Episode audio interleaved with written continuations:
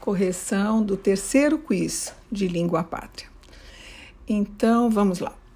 Na primeira frase tem um erro. Esse assunto concerne todos nós? Não.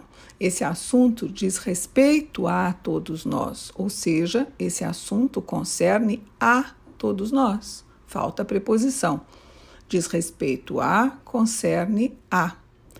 Na segunda frase também tem um erro.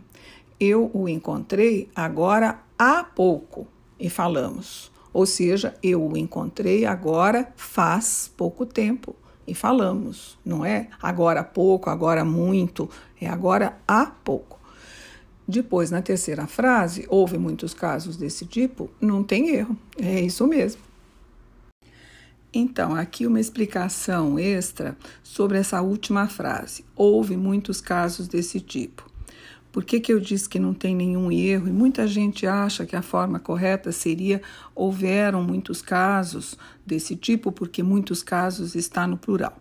É o seguinte: se nós formos dizer o mesmo verbo, verbo haver, no presente, como é que nós eh, diremos ou diríamos? Há muitos casos desse tipo.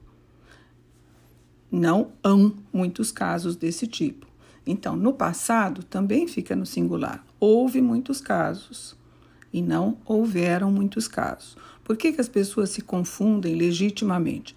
Porque a gente escuta essa bobagem na boca de muito jornalista, âncora de rádio, etc. Então, ninguém tem culpa de repetir o erro. Olha só.